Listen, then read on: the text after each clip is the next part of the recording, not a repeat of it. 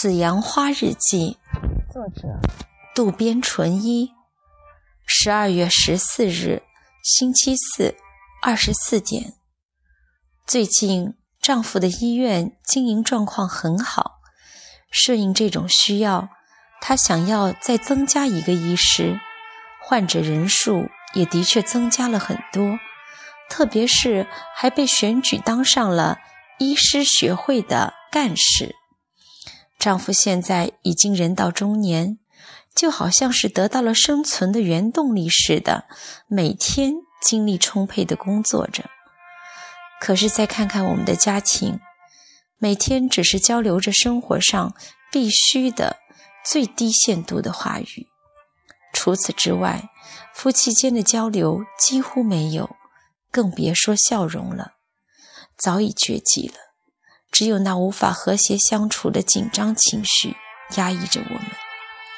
这种冷漠确实是由于我闯入了那个女人的家里而引发的。我也很清楚，丈夫迁怒于我为什么会做出这样的事情。可是他也不面对面的把话说清楚，实际上是因为不能说而保持沉默吧。如果是那样的话，不是有点过于懦弱了吗？我为什么会这么说呢？很清楚，丈夫沉默的背后，就是想继续保持着沉默，把这件事情敷衍过去。他一定会对那个女人花言巧语地说：“没关系，不要把我妻子的话放在心上。”他一定是在想，如今一定要想方设法。挽留住那个女人，只要能满足自己的欲望，什么都行。对这样的丈夫，我该怎样去对待他呢？在这之前，我一直支撑着这个家庭，为照料丈夫和孩子的生活而竭尽全力。可是现在，我不禁怀疑起来：我真的加固了我们家庭的基础了吗？唉。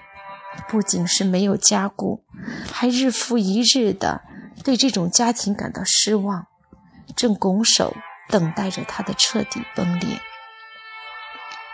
实话说，抛开丈夫这一说法，我还真羡慕男人们。男人即使结婚了，除了工作以外，离开家的自由时间也特别的多，借口工作去寻花问柳。也只会轻松的搪塞自己就是有点花心，并不会遭到社会多大的谴责。不仅如此，如果和一个女人恋爱的话，立即就会充满活力，对工作产生极大的热情。事实上，像丈夫这样的，不管到了多大的岁数，都能和年轻的女人谈恋爱。可是刚过四十的我。面对镜子时，却真实的感受到自己的衰老，也只得放弃了。如今，我如果能除了丈夫爱上某个人的话，也会找到生存的活力吧。可是如今，自己是一个女人的想法已经很模糊了，把心放在外面的勇气和自信也更加没有了。在这之前，亦或从此之后。我只能是川岛的妻子，夏美和佑达的母亲，此外就什么也不是了。作为女人的我，已经不复存在了。丈夫在外面包养女人，已经完全丧失了对家庭的热情。如今我的眼前展现出来的，只是一段低缓的下坡路，而且。我的前途路上，只有无法改变的衰老在等待着我。这种焦虑和心灰意冷，在我的内心深处交织在一起，对丈夫又产生了新的怨恨，在我的心中日渐膨胀起来。生物读到这里，不由得担心起来。他真想对他说。冷静一点吧。可是这种状态就这样搁置不管吗？唉，实在没有什么好办法。如果就这样仍然和妻子保持着矛盾重重的关系的话，将不可避免地在言语上给孩子们带来恶劣的影响。最近想点什么办法和妻子和解，可是现实中怎么办好呢？直截了当地对妻子说“我错了”，来请求他的原谅，当然是最上策。但那时妻子一定会要求我和失之分手。神武想，不管如何去道歉，也不能全面投降。那么到底应该怎么办呢？重新再想办法。可是就算是穷思竭虑，也想不出什么好办法来。神武不由得深深地叹了口气。如果妻子再心胸开阔些，再不计前嫌一些就好了。男人的花心，就当是他得了一场热风病，只是在表面上摆摆架子就行了。可是把事情弄到如今这种局面，真是过于神经质，想的过于严重了些。总之，一段时间内先不表明态度，观察观察情况再说。日子一晃，年关也马上就要到了，在这拉锯般的冷战状态下，妻子在想些什么呢？神武再次偷偷地溜进了他的房间，找寻那本熟悉的日记本。神武也觉得留恋害怕，但如果不读那本日记的话，又总是忐忑不安。虽然一直是这样做的，可每当翻开日记本，就觉得很兴奋。这好像是进入一个神秘的未知世界中去，完全被兴奋紧张的情绪所控制。神武也知道，偷看别人的日记时，心里充满了罪恶感。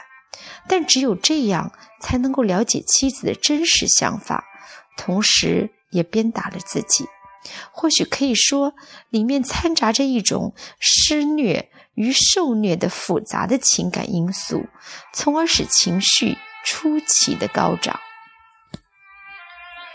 十二月十八日，星期一，二十三点三十分。最近常在报纸上看到新年晚会的字眼，我突然意识到，今年我还没有收到医院新年晚会的邀请函。每年腊月过半，医院就会租用旅馆的宴会厅展开新年晚会，我和孩子们都要去参加。可是唯独今年，我还没有从我的丈夫那里得到任何的邀请函。丈夫大概因为和那个女人之间的关系，正在犹豫应不应该让我去吧。这种心情我不是不理解，可是和丈夫医院里的工作人员召开联欢会，一年也只有这么一次。如果作为经营者妻子的我不出席，难道不很奇怪吗？如果真是这样的话，丈夫。又会向大家怎样解释我不参加的原因呢？更进一步说，将在已经开始怀疑丈夫和那个女人之间关系的工作人员中埋下流言的祸根。事情如果真的到了那种地步，感到最为头痛的应该是丈夫他自己吧。很难得在自己家吃完了晚饭的丈夫。正坐在客厅上看电视。那个，你们今年的新年晚会在哪召开啊？或许是我冷不防的问话，丈夫稍做了一下停顿，说：“希尔顿酒店的宴会厅。”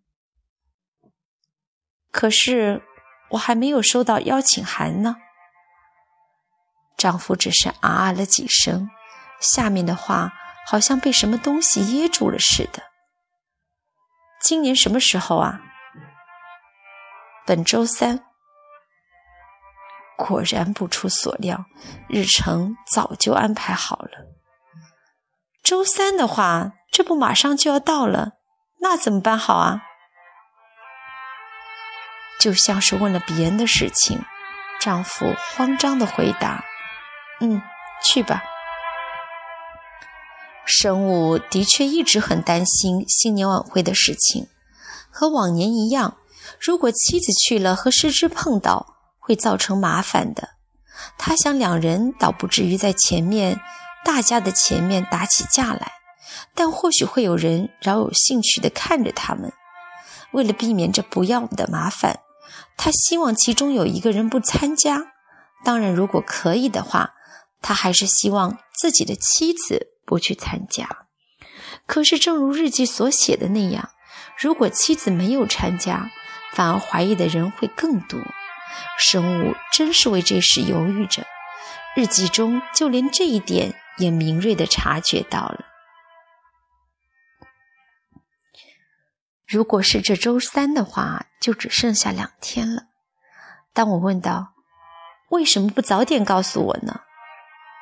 丈夫边冒视在看电视，边说：“我没想到你要去。”我干脆的说道：“在这之前，我有过不参加的时候吗？如果你说可以不参加，那也行。从今年开始，我再也不去了。”不是，不是，丈夫慌忙的摇着头说：“如果可以的话，我当然希望你能去了。如果你真是这样想的话，请给我邀请函。我知道了。”明天就拿给你。我对他意外的痛快的答复感到非常的泄气。或许丈夫因为我抓着新年晚会一再追问，反而放下心来；还是因为如果我不出席，在工作人员和来宾面前很难装模作样呢？总之，和那个女人没有关系。我要和以前一样。列席参加，虽然那个女人骗取了丈夫的心，但是我要让她知道，这些在正式场合里毫无价值。